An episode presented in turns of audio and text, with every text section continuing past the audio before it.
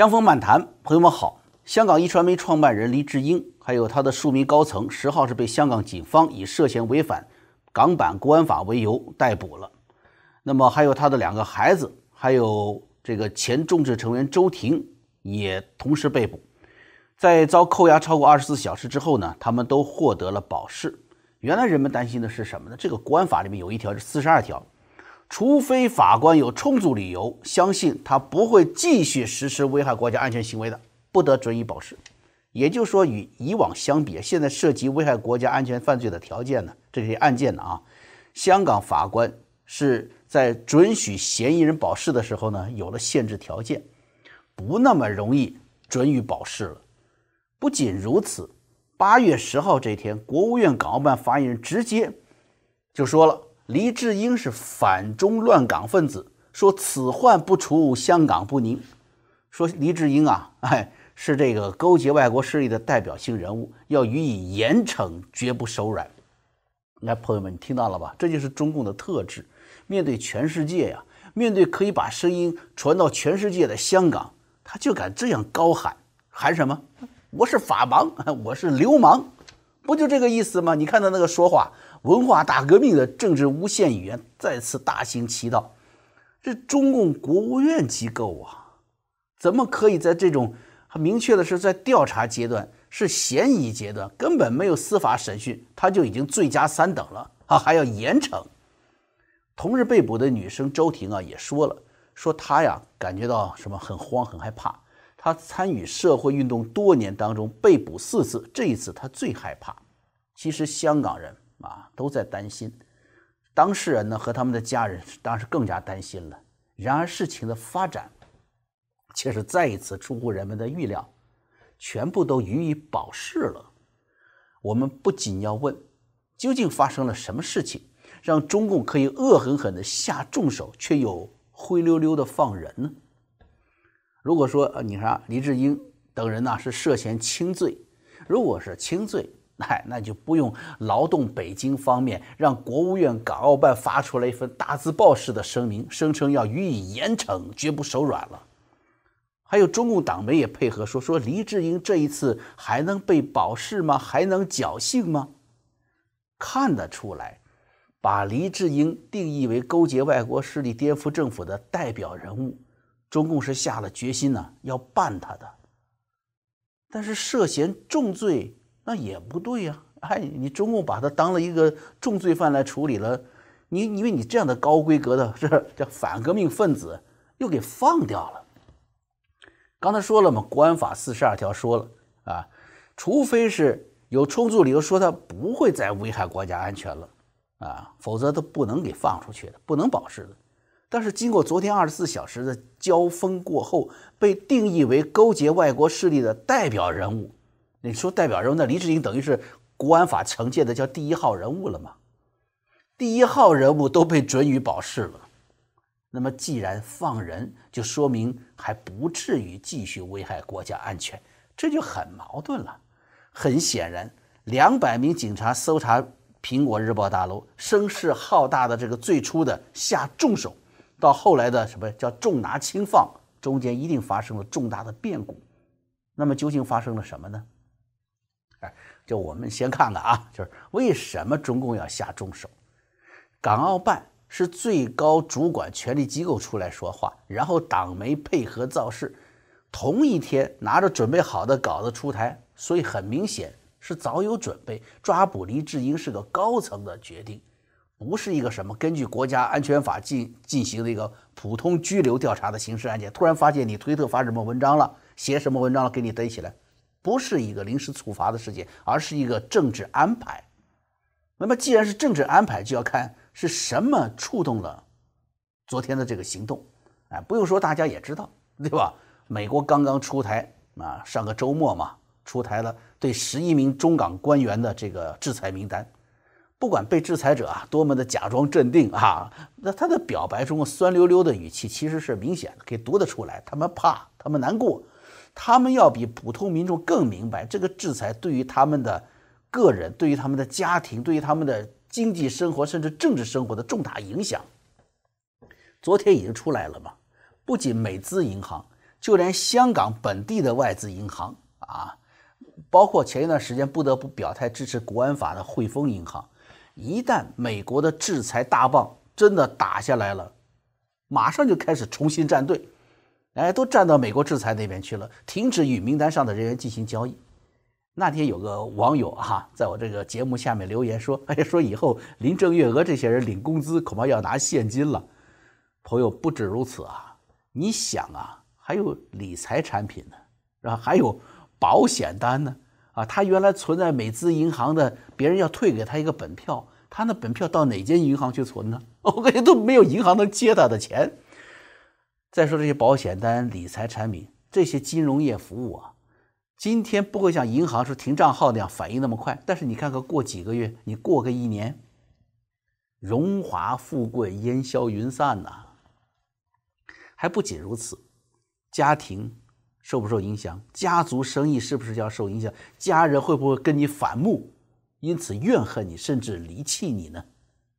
再过五六年，我跟你说，你走在街上啊，那时候又没有了后半生的财富，又没有了亲人，你走在街上，人们认出你了啊！那个这个这个谁谁谁，就是当年欺负香港的孩子们，制造跳楼、制造跳海、毁掉一座城市的那个谁谁谁，凶手，你还要接受羞辱，你那个时候还能指望谁？你现在的中共的主子吗？我跟你说，不用到五六年以后，都不用到你换届，就会有北京的阿爷来找你谈话了。说，哎呀，你看你现在呀，你这个美国也不能去，几个主要的西方国家都去不了。可是香港是一个国际都市啊，你这当主管的、主要领导的都去不了，那你的工作要别人去做就不方便了。哎呀，组织上决定了，你还是先下来吧。看到吧？哎，我给你把到时候的台词都给你编好了。哎，到时候啊，连工资啊都没有人给你了。抓捕黎智英啊，最重要的哎，就是中共对这件事情的反弹啊，两条。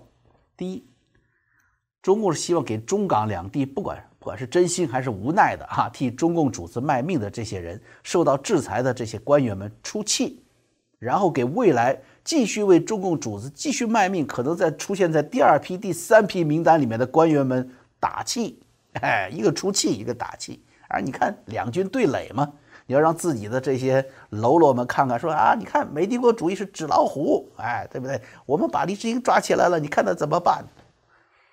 那么第二条，就是通过高调抓捕黎智英，去摸一下美国和西方的反应和底线，看看美国的动作有多大。自己能不能够承受？从昨天到今天的这个中共中共抓捕事件，这个虎头蛇尾这个过程来看，很显然啊，这个美帝国主义这个老虎啊，这个不是纸做的啊。从毛泽东时代开始的这个说法，什么纸老虎，它一直是对自己的人民的欺骗。一旦西方认清了中共的本质，正如蓬佩奥对制裁的描述，他说：“我们拥有所有的牌。”啊，我们就看看吧，在过去的二十四个小时里，就在黎智英等人被拘留的时刻，世界上发生了什么事儿？先看八月十一号，美国海关及边境保卫局正式发出公报：从九月二十五号开始，香港出口美国的商品必须把原来啊标记的这个“香港制造 ”（Made in Hong Kong） 的标签呢改过来，标记原产地为 “Made in China”（ 中国）。这个标志是什么？就是香港独立关税区这个特殊贸易地位正式终结。那好，这一下子，香港出口到美国的商品也要被征收跟中国大陆出口美国商品相同的贸易战的这个高关税了。中国商品啊，在香港转一圈啊，转个产地，然后再出口这条路啊，就被封死了。这是美方对中共回应举措的一环。然而，这一项措施。咱们知道，因为川普早就宣布了香港不再拥有特殊贸易地位，是这个决定的执行。所以，尽管这个决这个很严重，但是呢，中共也早就预料到了。当然了，这项政策的执行啊，还有些后续的一些反应，要超越经济影响本身啊，这些作用往往被忽视。比如说啊，香港原先是可以在美国出口管制下。购买敏感技术和高科技产品的，一转口交给大陆了，或者是什么，包括含有美国科技的日本产品、德国的先进的科技产品，这些技术产品啊，咱不说别的，就说对中共近二十年来引以为傲的航空航天科技至关重要，甚至连高速列车发展都造成重大影响。高速列车，中共宣传的这么厉害，有多少项技术是自己的呢？都得在外面买。一旦香港这个口子一卡住了，很多德国、日本的这高速列车的这个技术产品就进不来了。加上美国的科技战呢已经展开了，香港在在这个毛泽东时代啊是个毛泽东预留的一个通气窗，这下好嘛？习近平把这个剩下的通气窗也给封死了。通过香港获取技术和产品的好处一去不再，这将大大加快中共科技领域的失血的速度。啊，那么还有什么事情发生啊？刚才说这个事儿是算是预料之内吧？那么还有什么事情是在中共的预料之外的吗？在香港开始抓捕行为之后啊，外界突然发现一个事情很有意思，就是位于北京的美国驻华大使馆和上海的美国驻华总领事馆，他们在微博和推特上不有个官方徽标嘛？哎，把那个进行了改版，去掉了“中国”两个字，仅保留了北京或上海的地名。这个事儿，朋友们要比前一阵子轰传的美国大使馆卖家具的那个传言呢，来的更为真切。更为严重。本来啊，你作为这个驻外大使馆、领事馆啊，徽标上标注或者不标注主权国啊，都是一个可接受的惯例。但是对于中共这边来说呢，那就不一样。你想哈，这个中国，因为上面它那上面已经写的美国驻华大使馆啊，或者美国驻华总领事馆的字样。那上面已经有驻华的“华”字，已经表明了这个主权国驻守主权国了。下面再多加一个中国，本来就有些多余，对不对？哎，但是你说，哎呀，情有可原吧？咱们就就删掉多余的“中国”两个字吧？还不行，你删这两字就特别的刺眼，动作来的特别狠。哎，为什么呢？就是因为啊，这个世界上只有中共。在他的所有邦交国家的那种互换外交文本当中啊，都特别加上一个条款：中共是唯一合法政权，台湾是中国的一部分。因此啊，在中美建交的一九七九年，美国便被迫与中华民国断交。这个事件啊，美国的卡特政府做的是非常不地道，没有任何与中华民国的事先沟通。蒋经国先生在他的日记当中对这个事儿描述的非常详细。这是对中华民国的一次重大的屈辱，而中共这边呢，啊，为了继续在国际上矮化台湾，他就要求驻华领事馆要特别加注“中国”两字，啊，然后我这是中国北京，你那边是台北，你不就等于是矮我一层吗？就不是两个主权对等的国家地区了。航空公司被中共霸凌这个事儿，在蓬佩奥尼克松图书馆讲话中啊。蓬佩奥还特别提到，哎，所以可以看出来，美国驻华大使馆改变它的官方徽标啊，绝不是说哪个设计师灵机一动，或者是领事官员灵机一动，而是一个来自美国国务院的高层设计，它有着明确的政治态度。你看，又那么巧吗？在黎智英被捕的同一天拿出来，所以它有着强烈的政治宣示作用，哎，表示一种强烈的一种啊反弹和抗议。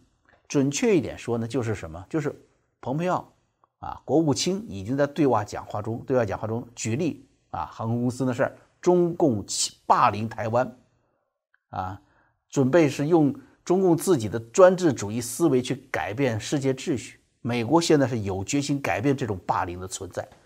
在领事馆改变徽标的同一天，蓬佩奥也接受了来自一个媒体叫 Newsmax 的这个采访，他两次。把台湾称作国家，这样的表达也绝非偶然。配合这样子的表达，大家猜测改变徽标的意义不谋而合了。什么呢？那就是美国一九七九年以来一直在默认中共对于中美建交公报当中，中共故意进行的模糊歪曲的翻译。他把美国被告知。翻译成美国已经清楚了，中共所谈的一个中国，台湾是中国的一部分的立场。现在，美国看来是要进行历史纠错的时候了。美国驻华大使馆这么一改，好，你看海峡两岸都是中华嘛，哎，拿掉“中国”两字，这块牌子可以继续挂在北京啊，因为是美国驻华大使馆在北京啊，也可以不挂你这儿了，挂在台北。当然了，也许有一天哈，不管是自治也好，还是联邦啊，在没有中共的日子里，中华儿女可以坐下来自己解决商定。美国驻华大使馆的牌子到时候啊，可以挂在北京，也可以同时挂在台北，前提是没有共产党的日子。所以去掉“中国”两个字，你看看 是不是很有意思？充满了现在可以说的叫政治智慧和政治预见。对于中共来说啊，这次在香港的做的这个事儿哈，进退失据，重手抓黎智英啊，还得轻轻放掉，这丢尽了颜面啊。我相信啊，除了刚才提到的啊，Made in Hong Kong 改成 Made in China，除了去掉“中国”两字的徽标的微妙变化，还有什么？还有副总统彭斯，还有各位国会的参议员和各党派领袖们对黎智英的支持。当然还有川普啊，川普不失时机的在福克斯新闻采访时候也说了，习近平不再是他的好朋友了。哎呀，这这彻底是决裂了。他认为呢，中共啊是一个耻辱。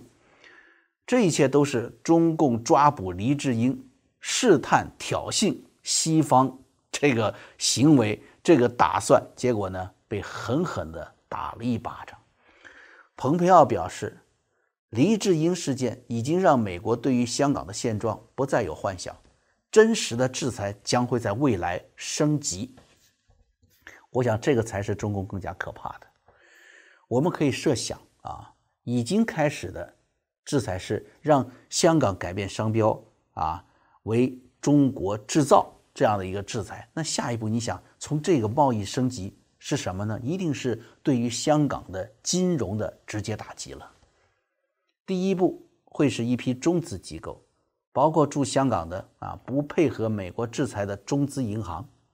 第二步会是香港啊五千亿美元的主权财富基金，还有什么呢？再细细化一点，还有香港警察的退休互助基金，这些都在打击范围之内。对于已经开始的。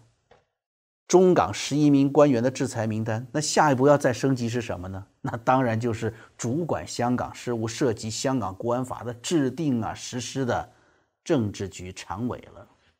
要让政治风暴呀，直接在中南海里翻腾。所以朋友们，你看哈，昨天虽然过得很快，我想在华盛顿甚至是白宫里面有不少眼线的中共啊，在二十四小时也是打听了很多清楚下一步要遭到打击的讯息。当然了。要是香港市民被中共吓唬住了，中共也不会那么一边抓人一边放人的。你看，香港朋友的表现，一传媒的股票从九分钱涨到了最高接近两块钱，苹果日报加印五十五万份都卖完了。多么可爱的香港人，多么齐心的香港人，多么勇敢的香港人，明辨是非，明辨善恶，叫担心照后世，浩气存世间呢。这样的真正的中国人，才能救下来那些为自己发声的英雄，也才能最后啊救了自己。啊，关于昨天这个黎智英被抓被放的这个事件呢，啊，咱们就评论到这儿。再提醒一下朋友们，明天呢，星期三，会员网站呢，我会播出与方伟先生合作的读书节目。啊，有有小一个月的时间了，亏待了。网友们亏待了朋友们、会员们啊，没有放这个新的读书节目。现在我们把节目又充实进去，当然还有南北战争啊。这个读书节目呢，跟方伟先生做的是是叫什么？可以说叫看看好美国，也看看坏美国，哎，读懂、读透美国啊。当然了，就是刚才也提到了，还有江峰剧场的南北战争系列啊。每个星期三、星期六，哎，我不迟到，也欢迎大家跑过来看啊。欢迎大家去订阅，然后打开小铃铛。今天节目就做到这儿了，我是江峰，我们啊下回再见。